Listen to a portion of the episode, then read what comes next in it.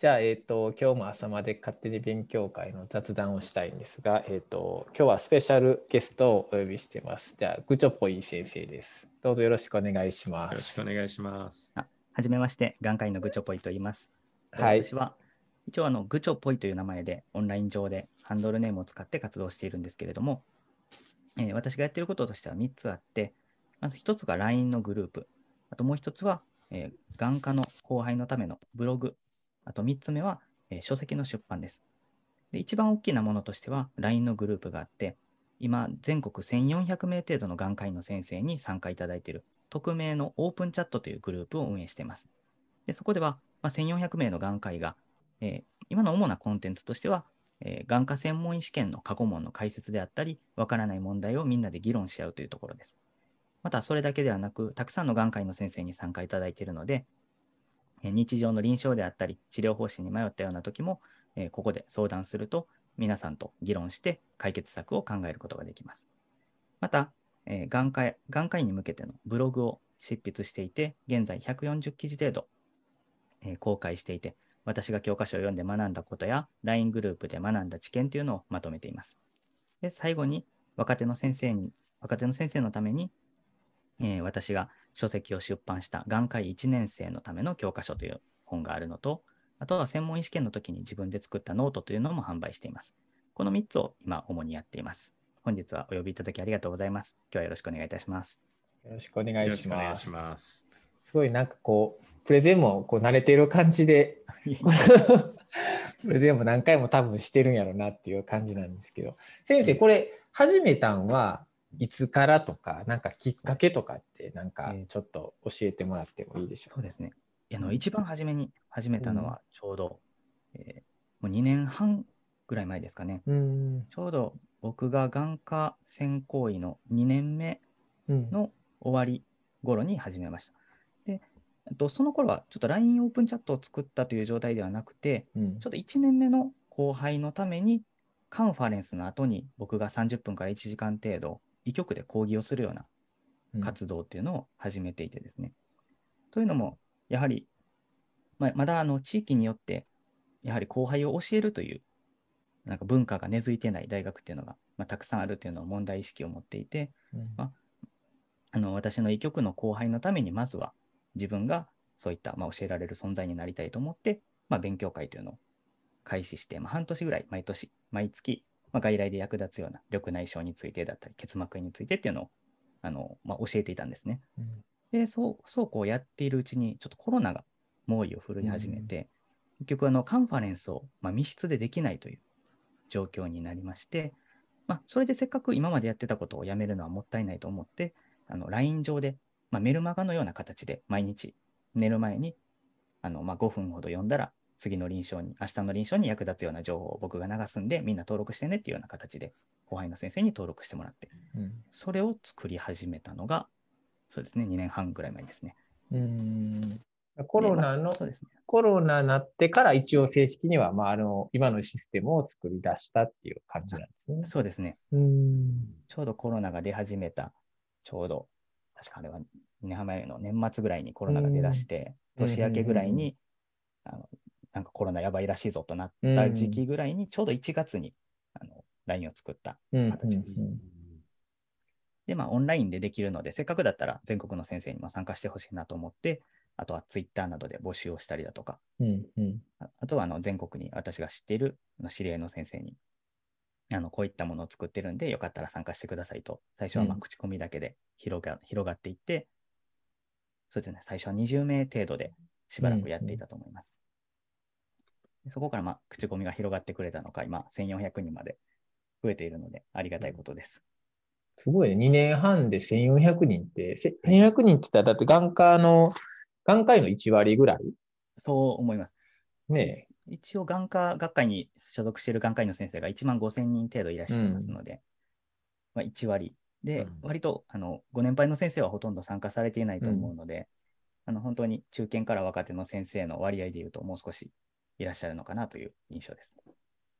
それいや、、本当に、あすごいよね、やっぱりね。すごいと思います。うん僕の後輩とかでもみんな知ってますからね。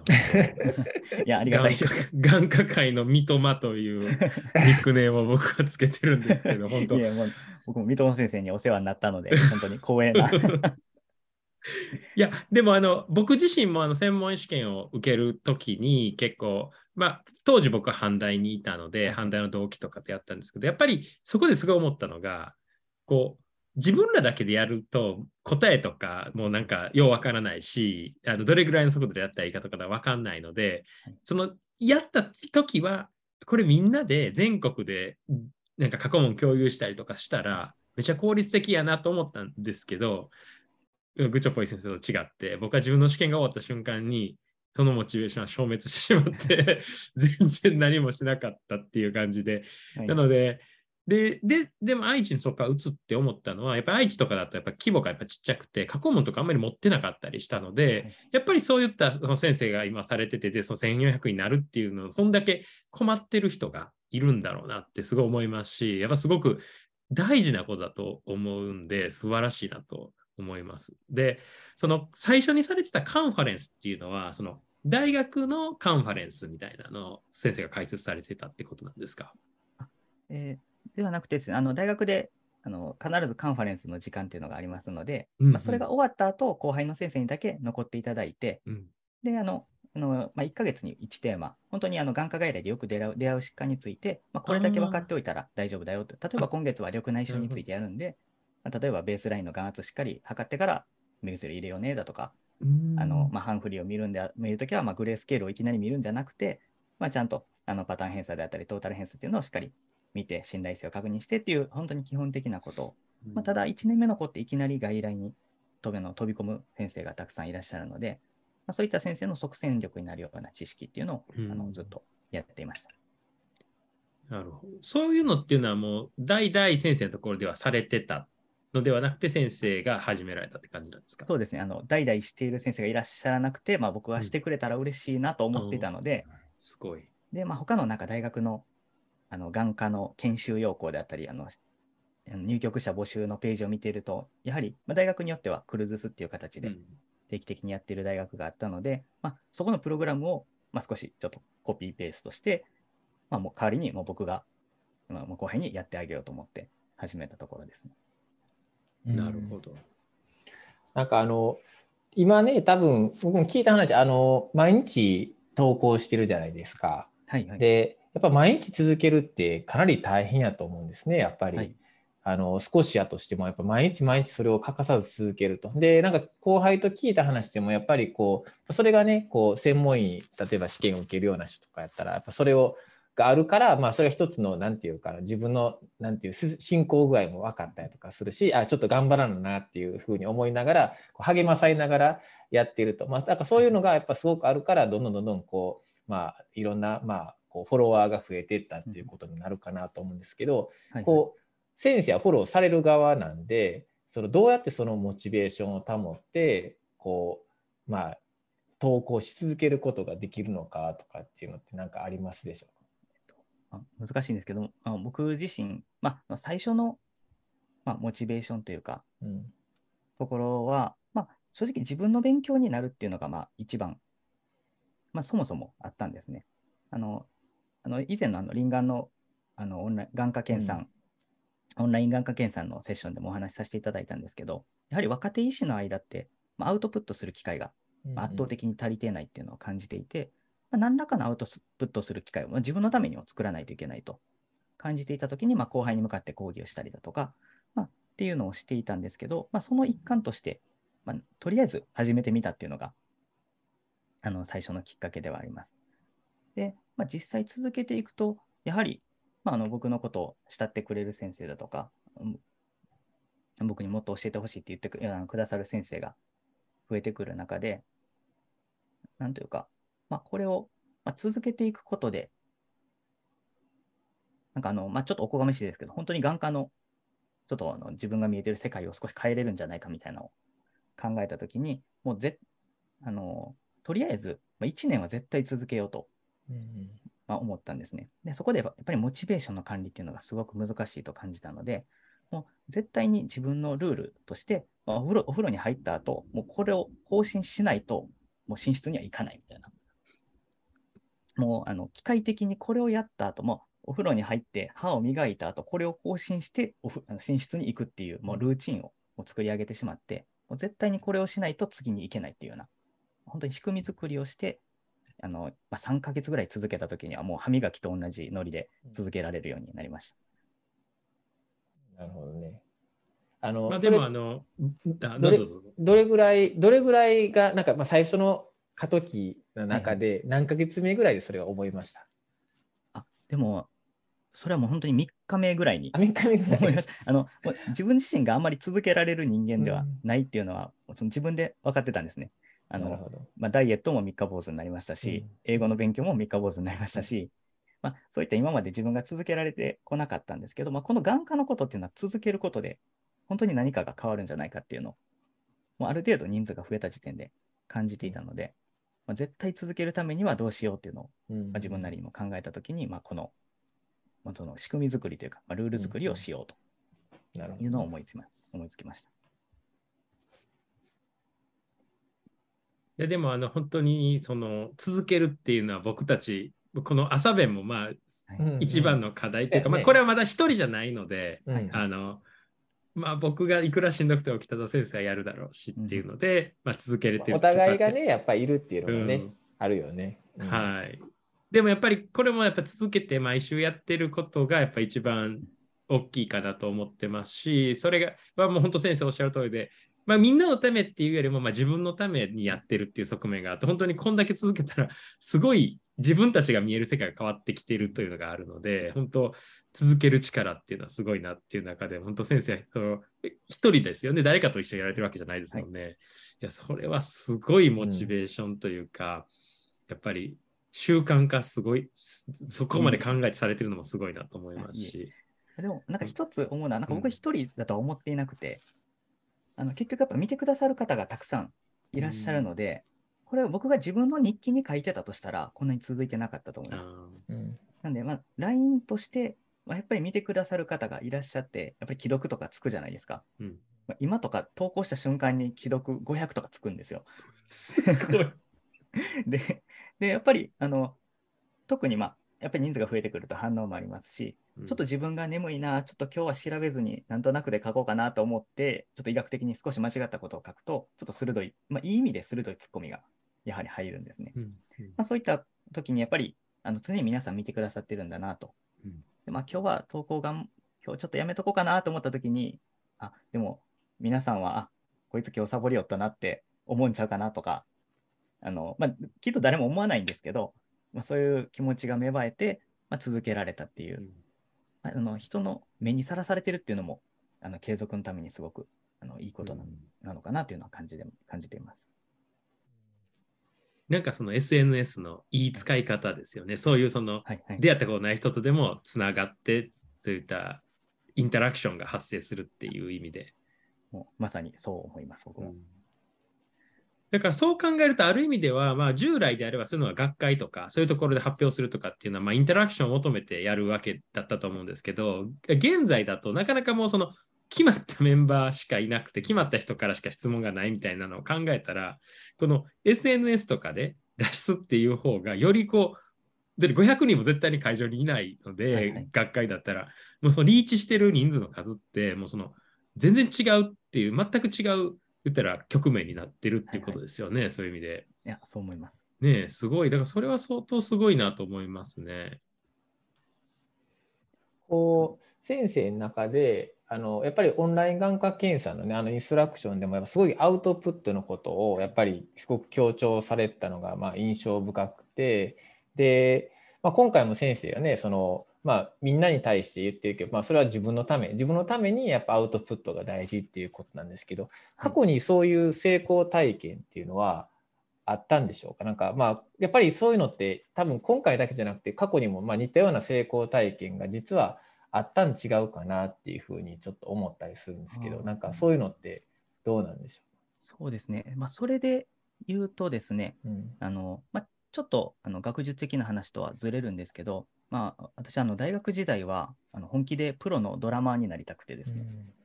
ずっとあのもあの音楽のドラムをやっていて、で、本当に学生時代は自分の師匠の後ろをついて、あの荷物運びを日々していて、まあ、授業にもほとんど行かず、あの国家試験もギリギリ落ちそうになりながら、もう師匠のライブにずっとつきついて回るみたいな生活をしていて、で、まあ、音楽を本気でやってた時にも、まあ、やっぱり、まあ、自分の個人の練習だけではなくて、あのまあ、例えばライブであったり、まあ、その本番でしか学べないことって、すごく、まあ、な多分格闘技とかでも1試合で劇的にこの人を変えたとか、まあ、そういう話とかあるじゃないですか。まあ、ああいう形で、ななんというか、まあ、本番でしか学べないようなものっていうのが、まあ、あるなっていうのは常々感じていて、まあ、家で100時間練習するよりも1時間のライブを経験する方が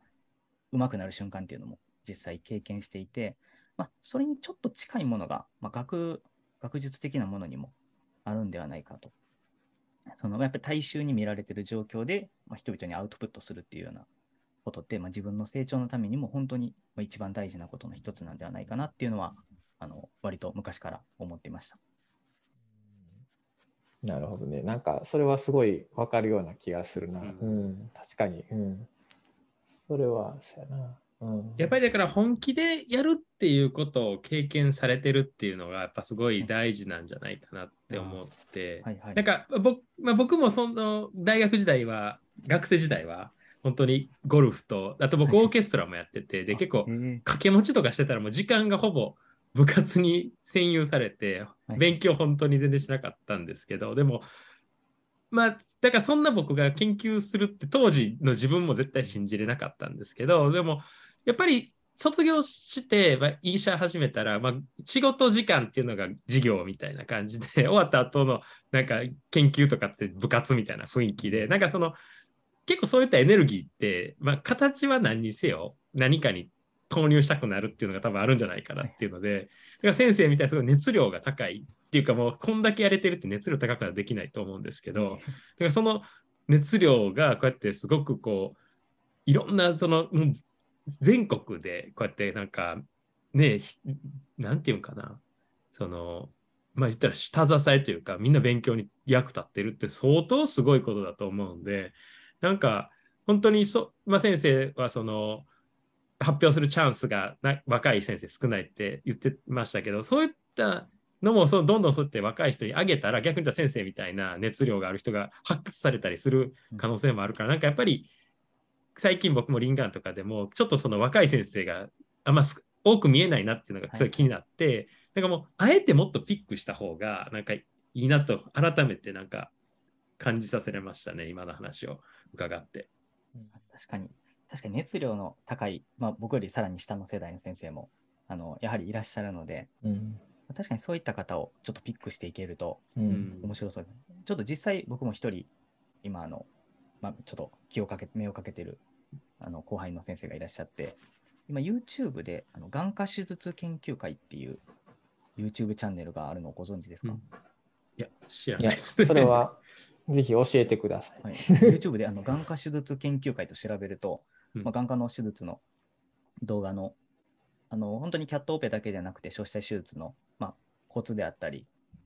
あの結構そのサムネイルとか見るとあのキャッチーでネタのような印象を受けるんですけどうん。実際中身の動画を見るとかなり真剣にあの手術について考察されていて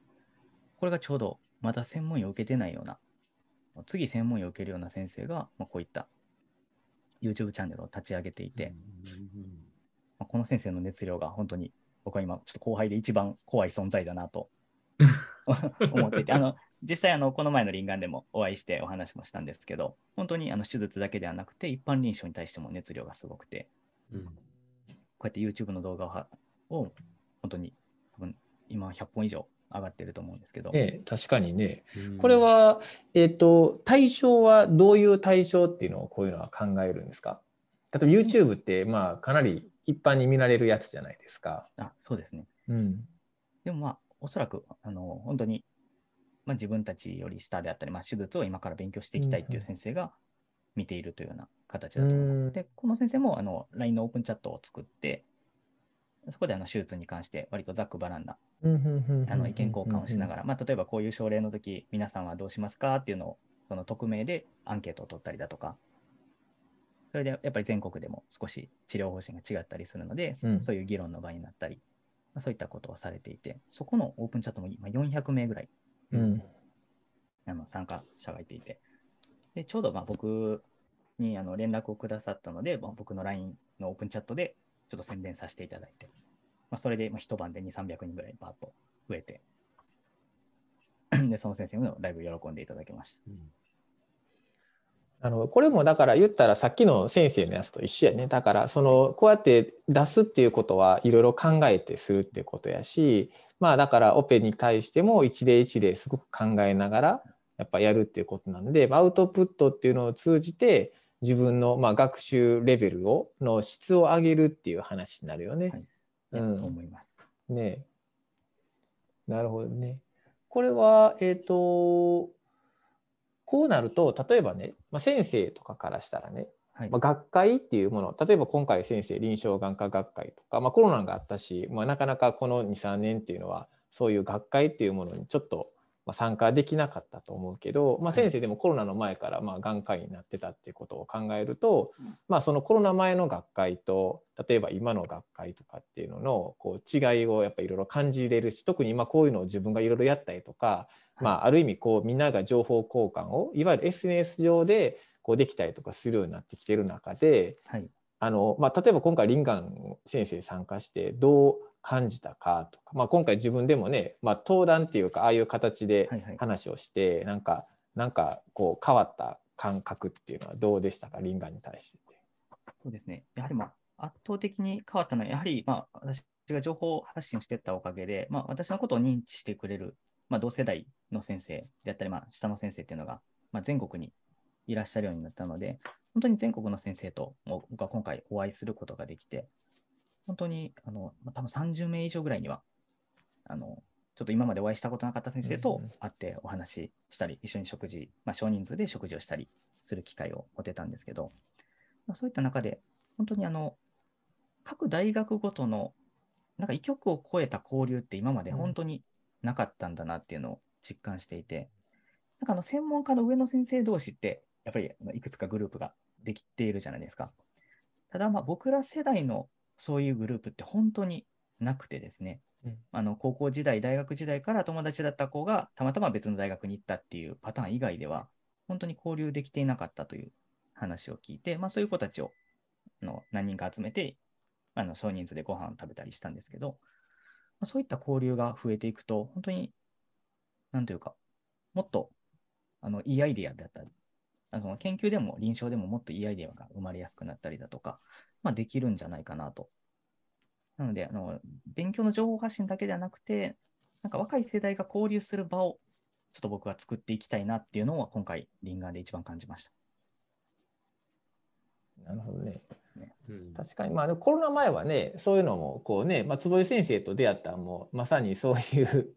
あのそういういわゆるちょっとやり方は違うけどもうちょっとまあ昭和的な飲み会的なベースの出会いで、はいはいまあ坪井先生とかは出会ったけどまあでも今はまたそういうちょっと違うタイプのから始まる出会いっていうのもあるやろうねだからまあそういうもともとある程度こうどういう人かっていうのを SNS を通じて知ってる中でまあ言ったらオフ会をリンガンとかでするっていう話になっていくってことやね。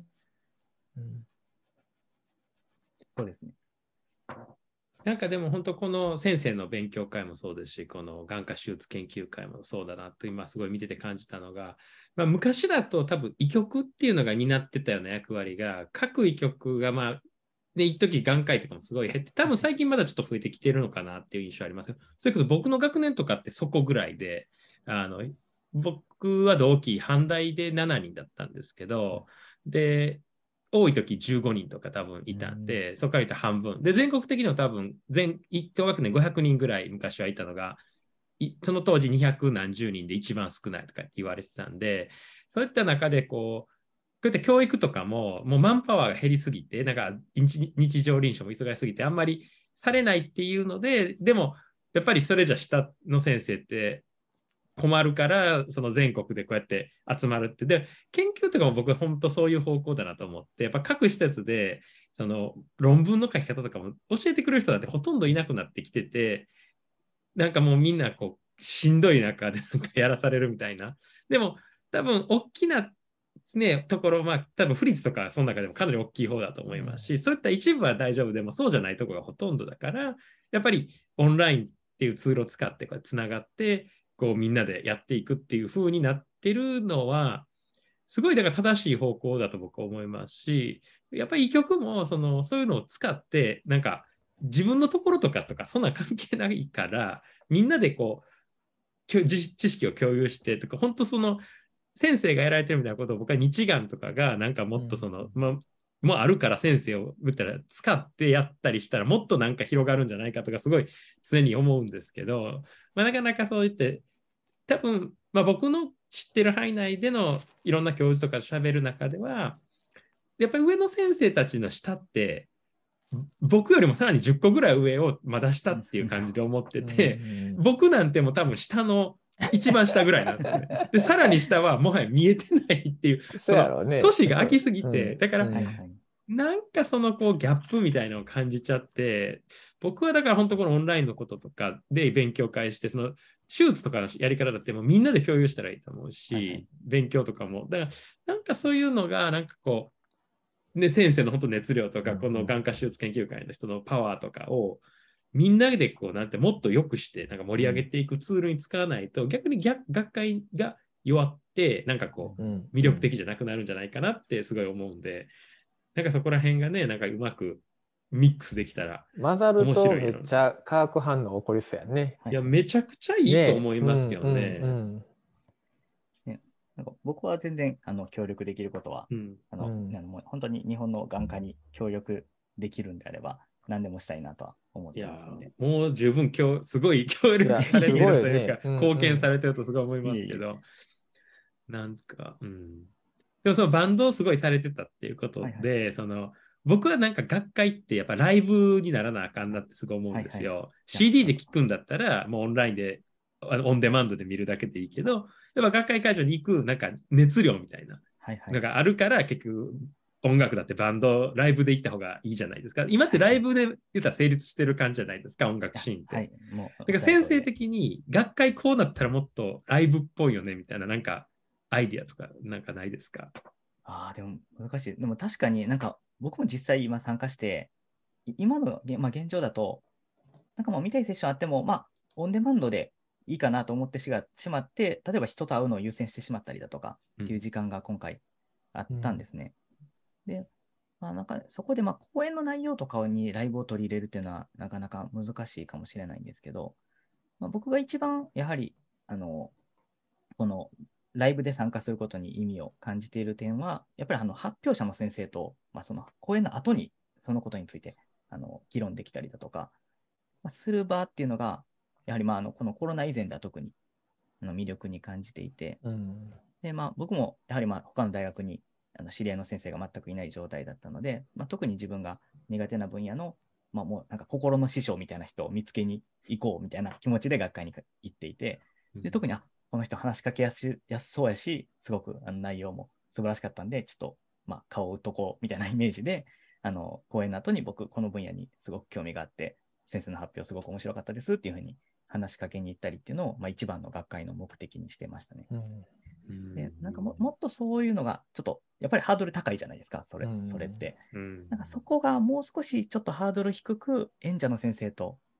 なんかあの、ざっくばらんに意見交換ができるような感じになると、なんか現場に行く意味っていうのが出てくるのかなっていうのは感じますね。うんいや、すごい意見だと僕思います、それ。うんだから、結構海外学会だったらポスターセッションってそんな感じですよね。あの、ね1時間ぐらい経ってるから結構重鎮の先生をなんかフラッと来て、はい。なんかこう面白いじゃないみたいな感じではいはい言われてこう喋れるみたいな。なので。日本今って結構ポスターとかなかっこの間のリンガーとかなかなったですす、なかったでしす。、なんか結構なんかこう縮小傾向ですよね、最近の日本の学会だと。ああいうのをちょっとなんか寂しい理由なんかもしれないですね、そういう意味で。確かにポスター立ってるの結構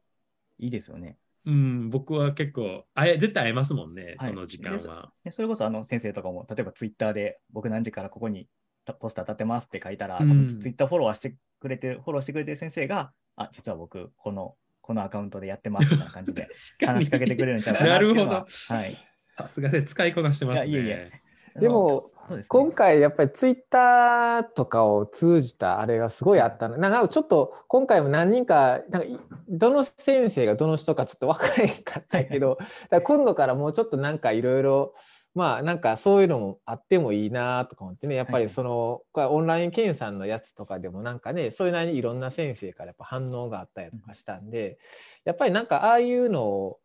はすごいいいなって思ったね、やっぱりね。そうですね。ん。やっぱコメントしにくいとか声かけにくかったりとかするけど、まあ、ツイッター上でのいろんな話の中でこう、まあ、会話ができるっていういう風なのがねやっぱあるとすごくこ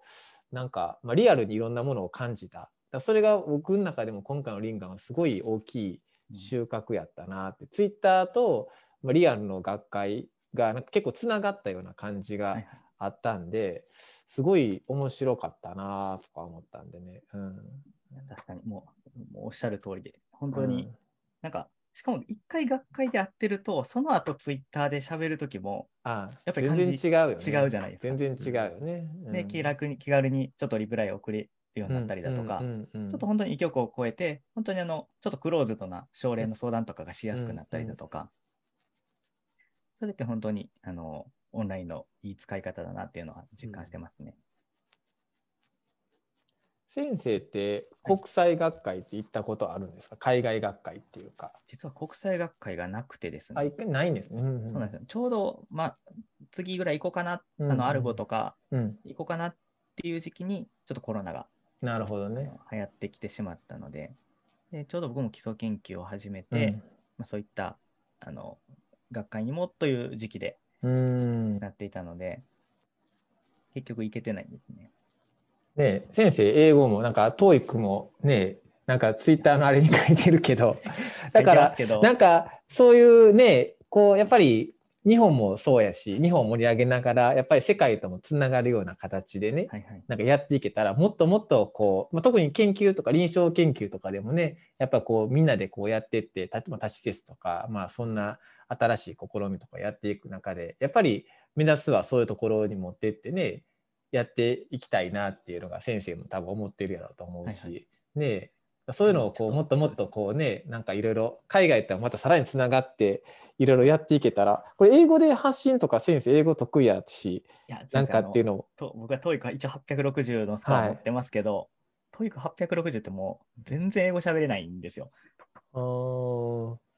で、なので、まあ、僕は結構英語にはかなり苦手意識はうん。持っていて、まあ、みんなそうやで。みんななんですよ。俺ら。だって、この北沢先生、英語苦手やって言ってましたからそれね。はちょっと信じれないですけど、いやいやいや、英語もうめちゃくちゃコンプレックスっていうか、全然喋れへんから。そうです。僕も、僕もなんか100日だけ頑張ろうと思って、あの本気でうん100日間頑張ったんですよ。で、TOEIC400 点やったんですよ、最初受けて。うん。で、一応100日で860までは。すごいね。やっぱり先生、熱量すごいよね。いや、でもそれすごいやっ。ぱりしかも、それちゃんとプラン、ストラテジー考えてやってるから。そうそうです。僕はあの100日のうちの20日ぐらいは英語の勉強の仕方の勉強をしてました。あ、一番効率いい勉強の仕方はどうかっていう。勉強のためにだいぶ時間割きました。うん。いやいや、それ、なかなかそれできないですからね。そういう、だからそう、ですね闇雲に本買ってきてやって、なんか飽きてやめて、それそれ全然変わらそれみたいな。そういうタイプ効率中なんで、もう一刻も早く経験値2倍アイテムみたいなのをゲットしてからレベル上げするみたいなるほど、なるほど。なるほど。っていう多分思考回路なので。なるほどね。なるほど。でも、その、で言ったらもう英語を上なるにはもう、アメリカ行くのがもう最短コースっていうかもう、うんなんか経験値2倍ゾーンとかもう10倍ゾーンがアメリカだから、日 日本でやってもなまあ確かに先生のそのノウハウを持ってしてやったらもうめっちゃ喋れるようになるやん。一瞬で。でも、でもなんか、ノウハウっていう報道でもないですけど、やっぱり結論、やっぱり、あの、だらだら長期間よりも、あの短期、どっぷりの方が絶対に、あの伸びは、1日30分を10年やっても多分うん。喋れるようにならなくて、そうやね。うん。最低でも1日3時間ぐらいをうん。割と長期間。で、やっぱうん。海外行くと1日10時間とかうん。やっぱり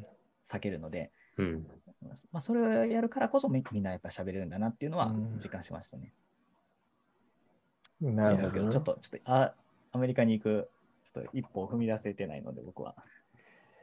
いや、でもこ今後そういうのをオンラインをつながってやるとね、はいはい、全然余裕なんちゃうかなと思うから。ね、うんうんうん。まだ僕そこまで目を向けられてないんですけど、でも、うんそれこそあの先生方と今日お話できて、ちょっとそういうことにもありなんじゃないかなありあり、うん全然ありやと思う。うんうんうんというか、いけるんちゃう先生ぐらいのこの 熱量あったら。うんとか、行った方がいいし。うん。でもまあ、ちょっと考えてたのは、それこそあのブログとかを全部英語に、うんうんうんうん。まあ海外からアクセスすると英語版が表示されるみたいなのは、あのいいんじゃないかなとうん。はうん。思ってたんですね。結構海外の、海外のあの眼科ってあの試験いっぱいあるじゃないですか。う。うんん。で、やっぱりなんか分かりやすいあの教科書って割とあの英語で調べてもあんまりなくて、ううんん。結構あの、えっ、と、なんかオプトブックみたいなやつが一番簡単なあの本が多分あるんですけどう、んそれ以外ってもう英語で教科書って調べても、確かに確かに確かに。オプタルモジーとか、結構気合い入れないと読めない本が。だって、病名出てね、病名やって最初、合いびきとかやん、やっぱり出てくるのって。そうですね。うん。アイうんウィキと、あの、アイオワ大学のあれ、どっちかですよね。だから、そこに先生が出てくるようになったら、めっちゃおもろいよね。それめちゃくちゃ面白い。すごいアクセス量になるよね。や、でもいや、すいごいと思いますよちょっ。と僕のまだ労力を避けてない。うん。しかも、すごい貢献してることになるしね。はいはい。うん。でも先生も多分ある程度ご存知だと思いますけどその今アメリカとかだったらもうやっぱりすごい SNS が流行ってうんてそれはもうシンプルにやっぱそういうのしないとあの仕事が患者さん集客とかにも影響を与えるしとかいうので若手とかでもあの前働いてたアメリカの大学の若い先生はレジデントの2年目ぐらいからポッドキャスト始めてそれとか本当に英語だからっていう、まあ、パワーがあって、やっぱ何何万人とか、そんな視聴、まあ確か、じゃあ10万人ぐらいいるんかな、ちょっと忘れましたけど、で、1日、え週に1回で10分で絶対終わって、なんか一つの疾患のうん言ったら話みたいな感じで、2人でやってたんですよ。あの、レジデンシーの友達2人でやってるみたいな。で、やっぱりそういうのってすごい、あの、今、ムーブメントとして来てるんで、なんか僕、まあ海外行くかどうかはまあ別としても、一つすごい思ったのが、先生のやった取り組みをなんか論文にしてみたら面白いんじゃないかなと思っうんうんうん。そうて、やね。確かにね。なんか論文できるとどういね。う、どういうアウトカムでどういうデザインにするかってちょっと考えなあかんなと思うんですけど、でもやっぱりそういうオンラインを使ってこう教育をするっていうので、例えば何かそのアウトカム、まあ、専門医試験の合格者数とかなんかそんなのがあるかもしれないけど、まあこんな感じでやって、で、それはもうこんだけ全国でやったみたいな、なんかノウハウとかがあったら、すごくね、あの、が、なんていうかな、みんなにインパクトもあるし、例えば他の国で全然それがなかったら、うんあ自分たちの国でもやろうみたいな話にもなるんじゃないかなと思って、なんかすごく僕はあの、英語で発信する価値ってすごいあると思うし、もしかしたらそれやったら、あの、今あんまり見つけれてない上野先生も、あみたいな感じで、うんちょっと見方変わるんちゃうかなって思って、なんか、そういうのあったらすごいいや、でも JAMA とかオプサルモロジーとか、オプサルモロジーサイエンスとかでも、まあ今、すごい AI の話とかね、注目してやったりとかしてるから、まあそれをアプリっていうか、LINE のアプリを使ってっていうような話やから、そういうシステムを使ってっていう話でうまくやったら確かに書けるよね。それなんか書けそう、書けそう。全う然。んうん。うん。確かにそれめちゃくちゃ面白いですね。それは、うん。じゃあそれをさ scientific にやっぱり解析する先生がやってることをね、うん。サイエンスで。はいはでやるとやっぱりすごくねあの坪井先生もすごくよくそういう論文をこの朝弁でも読んでるけどやっぱ education って今すごいこうねやっぱ JAMA でも Ophthalmology でもすごくよく取り上げられたりとかしてるのでそれをちゃんとサイエンティフィックに解析してまあアウトカムまあだからまあそのどういうものが問題か。それはもう先生今の話やったら分かってたんじゃない？こうこうこうこうでって。だからこういう医局とかじゃなくてもなんかそういう勉強のシステムっていうのはうまくねないっていう話の中ではい。問題点があるから、まあ、今回そういう LINE のやつを使ってオープンチャットを使ってやってみたって言ってでそれで会員登録者数がこういうふうになってったっていう結果とかがある中でじゃあそれでどれぐらいどういうふうながで最終的にアウトカムをまあ確かにどうするかやけどね。専門医合格者数の何人がこうやったとか、まあ、それが改善したとかってなるとあれやけど、ちょっとそれは比較できひんからね。いや、なんか僕今ふと、まあ、考えてはいはいはい。て思ったのは、その1400人がどういうところから参加してるかっていうデータを、まあ、ちょっとアンケートなりで集めれたら、僕のまあ推測ではやはりこう、あの阪大とかよりもちょっと少なあい地域、地方の大学が多いんじゃないかなと思って、で、はい。それはやっぱりその情報に一極が小さいことでアクセスしにくいとか、教育体制が強くないところの方が、やっぱそういったもの、ニーズがあるし、そういった情報があると、そういうところのボトムアップのすごいつながるみたいな話かなと思うの。で、なんかそのアンケートをうまく作って、で、1400人からもらって、まあ、こんこれまでの伸び方と、なんかその先生がどれぐらいやったかとかと、で、そのうまいことしたアンケートからこんな言ったら背景の人らがこういうのにアクセスしてくれて、こういう感じの言ったら使い方をしてるみたいなことを、なんかある程度ちょっとサイエンティフィックな形でやったら、結構僕はあの比較試験とかじゃなくても、あの、こういうことをやる意義みたいなね、なんかこととして描けるんじゃないかなってすごい思いますし、なんかそれは、ここまでのことをやってるっていうのうんは海外でも全然聞かないので、まさか個人がやってるなんて多分アメリカ人からしたら目ん玉飛び出るぐらいびっくりすると、そこまでの人がやっぱりそんなことやっぱやらないんですよね。みんなうん、なるほど。マネタイズとか、あうんまあ手術が一とか外来とかが一番マネタイズできるんでアメリカだと、はいはいはいそれに絶対どうつなげるかっていうところは大きいですけど、こういったことでやっていくっていう人はすごい少ないので、なんかすごくあの考える価値はある気が僕はしましたね。あありがとうございます。なんか、うん、ぜひ、なんかうん、やれたらいいなと思います。それやってみてやほしい。ったらやっぱり多分もっと世界変わる気する。上の先生ともつながると思うねやっぱり、はいはい。それってやっぱりこう、まあ、アカデミアの領域で言うとやっぱり一つのまあこうなんていうかな、まあ、CV になるやん完全にね、はいはいはい。もうみんながそれを CV 世界共通の CV やんか。はい。だからまああのそれをももし持っているとそれをしかもかなりねいい感じでうまくかけてとかやってやれると多分また全然違うレベルにいける可能性なんか全然ありそうやね。確かに。うんなんかその辺なんか医学教育学会とかでそういう話うんうんうん結構出てそうな気がするので、うんちょっと僕も一回調べて、いなんか一度だけ行ったことがあって、医学教育学会に。でちょっとその辺の論文からそうやね。メソッドが持ってこれそうであれば、うん。うん。うんうんうんうんできて書けるのかなと。うんうんうんうん総合診療の世界でそういうの、すごくさあの盛んじゃないですか。確かにね。俺の後輩も、あのそれをいろいろやったりとかして医学教育学会がそれなんかのそれをで論文書いたりとかしてたね、はいはい。そういえばね。うん僕もちょっと知り合い、僕のなんあの僕の内科の師匠的な先生がいらっしゃって、僕はその先生のおかげでちょっと医学に目覚めたっていう先生がいてるんですけど、その先生もあの医学教育学会でバリバリ発表しておられるような先生うなので、んちょっと一回相談してみて、うんうん。ぜひぜひ。なんか功績に残せると、うん。僕もさらなるモチベーションにつながうる。ん。もうね、しっかりと形がありますけど、やっぱそれをさらにこうなんか広げる、エクスパンドするのとして、はいはい。やっぱりこう、そういう学会とかってなんか言ったら楽器みたいな感じでこう響かしてくれると思うんで、なんかそういうのが、うん、すごいより広がっていったら、なんかやっぱり僕はちょっと思うのは、やっぱりこう一人で、まあ、僕らも課題でもあるんですけど、人がずっとやってたら、僕らがなんかもう疲れたら、なくなるってやっぱもったいないなと思って、どこかでこうある程度システム化していかないと永続化できないけど、やっぱり続けることが大事って考えたら、いつかこう自分からちょっとずつ切り離して、仕組みにならなあかんのちゃうかなっていうので、なんか先生のもすごいから、なんか途中で終わるのもなんか悲しいし、なんかそれがなんかずっと続ける形ってちょっとわかんないですけど、はいはい、慣れればすごくいいだろうなって、なんか思いますね。そうですね。あの、うん本当になんか会社の運営とかと同じ感じですよね。うんその、人ワンマン社長が、あの、後を、あの、息子に継いだ瞬間に会社潰れちゃうみたいな。うん。でもまあ、あの、絶対に、まあ、その、システムさえ組んでしまえば誰がやっても大丈夫っていう。まあ、ただ、この教育って、その、なんか難しいですよね。う正ん。直。あの、まあ、かなり、なんか、もう人、人を見て集まってきてるようなところがう、んやはりあるので、うんなんかそれそれこそ例えば吉野家っていうシステムであれば誰が作ってても全然いけるシステムになってますけど、なんかそうですね、まあ、先生方のもそうですけど、まあ、先生方以外が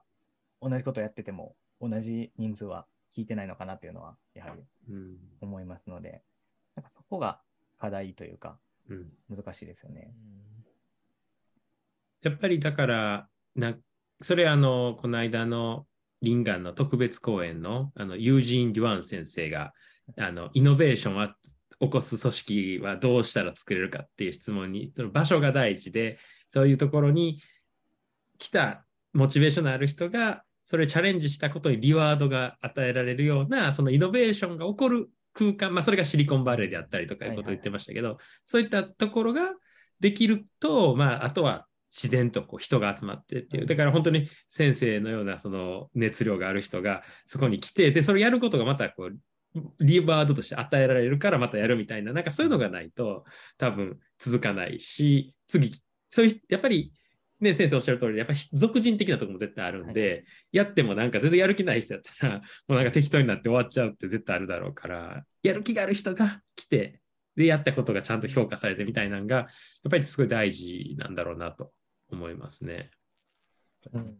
後継者を育てるじゃないですけど、うん。やっぱ熱量ある人たち、まあ、一定数熱量ある人たちって、やはりその熱量ある人のもとに集まってきてくれるじゃないですか。やっぱり情報発信をしてると、あの熱量を持った人が興味を持って、うん。割とその例えば会いたいって直接言ってくるような人って、やっぱりうん熱量が高い人が来てくれるので、まあ、そういった人の中から、なんかいい関係を築いていければいい,、いいかなっていうのは、確かに今お話を伺って思いました。えうん、なんかやっぱり俺は人やと思うねんけどね。まあその仕組みをもちろん作るっていうのは当然やっていくべきことなんやけどやっぱりあのその人のところに人が集まる。だからやっぱり人ってめちゃくちゃ重要なんかなって思うんでだからまあ先生いつもね今日も最初に言ったみたいにこう常にこう見られてるっていう思いの中で多分だからそういう中で先生がさらにどんどん今熟成していってるんちゃうかなとは思うねんけど それを見てやっぱりまた新しい人が集まってっていう。だから先生が今多分そのあなんか土壌を作ってる。だからやっぱりそこには先生がやっぱいいるっていうかいる先生がいるのとそこに違う人がいるのとは多分また違う。で違う人がいたら、まあ、違う土壌が育つんかなっていう感じなんでこうなんかねすごいこういい土壌の中でこれからいろんなものが育っていくんやろうなと先生と絡んだりとかすることでみんながいろいろ育っていくんやろうなっていう感じ。だからやっぱりもう人ってすごい大事なんかなと思って。だから人を大事にしてまあこうねいろんな人がもちろんいるしいろいろこうまあ逆にこう有名になってったらまあこうねまあテイクだけしてこうしていくようなテイカーみたいな人も当然いるとは思うんやけどその中でいろんな人がいる中でやっぱやっていけれるとまあそのどんどん良くなっていくんやろうなと。うん、だから同じ人ばっかりじゃなく違う人もいる中でなんとなくこうこうあるっていうのがはいはい。いいんやろうなと。うん。なんかそのお話で言うと、なんか僕のイメージ的には、やっぱり例えばまあ先生方のようにポッドキャストをしている人がいて、まあ、僕のように LINE でグループを作ったりだとか、まあ、YouTube をやっている人がいて、うん。こういうグループがなんか大小乱立するような時代になってくれればもっとなんか面白いになるのなるのかなっていうのはうん思ってます。やはりもう本当に数えるぐらいしか今いらっしゃらないじゃないですか。うんもっとカジュアルに、まあ例えばもう後期研修医1年目だけのグループ作ろうぜとか、うんうんそういうなんか活動も出てきてくれれば、もっと盛り上がるのかなっていうのは思いますね。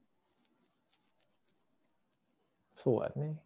そこでもう一つあるのはねやっぱり多分みんなやっぱ世代同士でいろいろあると思うねんね。例えばやり方は違うくても上野先生は上野先生でまあやっぱこういろいろ学会等でいろいろ今までやってきた中ででいろんな中堅は中堅でもやっぱいろいろやっぱりそういうあのまあいろいろ SNS じゃなくてもまあいろんなつながりの中である中でポイントはねそういうまあ大きい大なり小なりのこう世代のグループをどうやってこう縦につなげるかっていう話。例えば眼科のそういうものを盛り上げてやっていこうと思った時に上と下をこううまくつなげていく大きい組織こうなっているのがずっと横だけやとやっぱなかなかうまくミックスされてできひんの中でどううまくつなげられるかっていうのがやっぱりそう考えると特にこう SNS とかやと、まあ、見えないところ昔は学会っていうものがあったからみんながとりあえずそこに絶対参加するしない人はまあ全くしないっていうか、まあ、情報にそこに入らないっていう人やったけど今はなんかそういういろんなその情報横のつながりができちゃう中でちょっと見え見えにくい部分にもあるよねだからね。そうですね。その中でどうやってこう上と下をこうつなげられるかっていうのってなんか先生考えとかってありますか？いや、実際そこはすごく難しくて、あの先ほどあの先生もおっしゃってた通り、やっぱりあのある程度上の世代の方って、もう多分僕の存在なんてもう見えてもない高みに いらっしゃると思うので、なんかこことつながっていくの、まあ、一つ、まあ、僕が今自身心がけていることとしては、まあ、やっぱりもう、まあ、一応自分中心のグループになっているので、まあ、僕自身がまあ上野先生とやっぱりつながっていくことで、まあ僕の活動をあの僕に例えば上野先生が、まあ、いい印象を持っていただければ僕の活動にも興味を持っていただけてでその先生から横の世代につながっていくとちょっとあの僕がリーチできてないような上の世代の方にも興味を持っていただけるのかなっていうのは感じていて。なんで僕自身あの本当に学会の上の先生で、まあ、やっぱやっぱりあのちょっと各分野やはり自分のお師匠様のような先生を、まあ、これまでの活動で作ってきていたので、そういった先生に自分は実は、実は僕、愚直ぽいやったんですっていうのを、今回の学会でも お伝えしてですね。で、ちょうどあの、またあの、その先生にも、あそうだったんかっていう話で、で、まあ、そうやっていろいろ頑張ってるんやったら、ちょっと今度、まあ、うちの専門学会で、ちょっとあの若手代表として講師に来てくれないかみたいな話をいただけたり、で、まあ、僕がそこで講師をすることによって、そこの専門学会に、ちょっと若い世代が興味を持っていただけるきっかけにできたりだとか、でやはりあの、ちょっと、やっぱりマニアックな専門分野になってくると、若手が全然興味を持ってくれないみたいな、その若手で勉強会しましょうって言ったら、もう40代以上しか来なかったみたいなことが多々あるので、まあそういったところに、本当に若手医師をちょっとリクルートしてくるようなことを、まあ、僕がすると、あの上の先生からも認めていただけるんじゃないかなっていうのは、今ちょっと思ってます、ね。いやそれはすごい貴重なうんそんななかなかそういうことをちゃんとできる。でそれは先生がやっぱりこうちゃんと今までやってきてるしこういったまず業績っていうかね実績がちゃんとあるっていうのがやっぱりそういう信頼が大事だよね。お互いね、だからそれは上の先生からしても先生がこう、まあ、三日坊主じゃなくてちゃんとこう2年半とかっていう期間をちゃんとやってね。それをまあ1400人ぐらいの人がフォローするに値するものを作り上げたっていうのはやっぱり他の人では絶対できない話かなとか思うので、それはもう本当にすごくこう先生の言ったねもう信頼するに値するまあ実績かなと思うんでやっぱりそれをちゃんとまああ愚直にちゃんと一個一個積み上げてやってきたっていうのがねやっぱりすごい素晴らしいことやなと思いますよね。うんでも、まあ、おっしゃる通り、まあ、やっぱ上の世代とどんどんあの若手をつないでいけるようなことも、まあ、していければなと思います。うん。なんかそれこそ今回のあのあのインストラクションコース誘っていただけたのも、うんうん。本当にやっぱり学会の会場で拝見していると、なんか我々が思ってた以上に上の世代の先生方そうやね。あの、が会場にいらっしゃってて、うん。うん僕のあの講演のスライドの途中であの QR コードを皆さん携帯であのうん。取ってやってくださってたので、まあそういう意味でも学会であの出せたっていうのも僕にとってはすごく今回ありがたかったなと思ってます。うんうんうんうんいやそれで多分70人ぐらい増えました、結局。そうやね。ありがたいことに。じゃあ思ったより結構年配のっていうかね、はい。あの上の先生のあが来られてたんでもっとなんか若い先生だけが来るかなと思ったら全然そんなことなかったからねちょっとそれはすごく意外やったなっていう。そうなんです。あと僕はあのツイッターでだけ大盛況で、うん会場にはほとんど人来ないんじゃないかなって思ってたんで。ツイッターではちょっと盛り上がっててなんか大盛況でしたよね。大盛況やってんけどね。まああのツイッターでは我々だいぶあの影響力が強い段階だと思って。なるほどね。でも本当にあの現場、多分日曜日の朝にしては大盛況そうやね。はいうん。なるほどね。うん先生の今後のなんかじゃあ目標とかっていうのはなんかそうですね。うんで、えっと、まあ、ちょっと、なんていうか、まあ、偉そうというか壮、壮大な話、ちょっと最後にさせていただくと、まあ、やっぱり僕がこの活動を始める、なんか、まあ、根源的な時に、なんか自分のライフワークを一つ、考えたいなっていうのは30歳ぐらいになる前に思ってですね。で、なんかそういう見たときになんかビジョンとミッションっていう、その自分が実現したいあの、まあ、理想の世界とあの自分が解決したい社会課題みたいなのを考えたことがあってですね。やっぱり、その、例えばアカデミアで、あの、治らない病気の治療法を見つけるっていうのは本当に素晴らしいことだと思うんですけど、なんかそれ以上に、実際治る病気なのに、ちょっと医師の力が足りてないせいで診断できていなくて治せないであったり、結局医師のコントロールがちょっと悪いせいであの治らなかったっていう患者さんが、まあ、たくさんいらっしゃるっていう現実が、まあ、僕が一番解決したい課題だなっていうのを感じてですね。で、まあ、それで、あの、まあ、あの、まあ、例えば、あの、まあ、やぶ医者をのいない世界を作りたいっていうのが、まあ、自分の、あの、まあ、ビジョンとして考えていてですね。で、それを実現するために、まあ、できることは何でもしていこうというのを、まあ、今は考えていて、まあ、それで結局後輩へのあの指導っていうのも、やはりこの活動で、あのやっぱりあの今日勉強はしたいけど何していいかわからないんで、結局勉強せずにあの臨床ができてないっていう先生もたくさん見てきたので、まあ、LINE グループに入ってて、なんとなく見るだけでも、ちょっとでも臨床の、まあ、質が、まあ、上げることができれば、あのそれであの一人でも救われる患者さんがいらっしゃるんじゃないかなっていうのを、あのまあ、ちょっとおこがましいですけど、思っていて、まあ、そういった活動をしていこうと思うので、まあ、このままあの自分のまあ、影響力をまつけてですね、まあ、僕が発信したい情報もちょっと織り交ぜながら、例えば僕、あの感染症に興味があるので、あのやっぱり抗菌薬の適正使用とか、まだまだ眼科には浸透していないので、そういう考えを眼科医全体に広めたいっていうのを僕個人の思いとしてもありますし、まあ、そういった、あのまあ、あの、ちょっとまあ、医者の力が足りずに苦しむ方が一人でもいなくなればいいかなと思ってまあ、今後も今の情報発信を続けていこうかと思っています。はい。そんな感じです。素晴らしい。いや、素晴らしいと思います。いえいえ、ちょっとあの偉そうなことを言いましたけど。いやいや、でもまあ、でも、まあ、一応、はい、そうですね。いやあ、すいません、どうぞ。いえいえ、どうぞどうぞ。いや、なんかその、すごい正しい方向性だと思って、もう今の話聞いてて、ぜひ先生、本当アメリカ行って、なんかいっぺん経験していただいたらいいなとすごい思ったんですけど、本当にその先生おっしゃる通りで、まあ、新しい薬とか、その、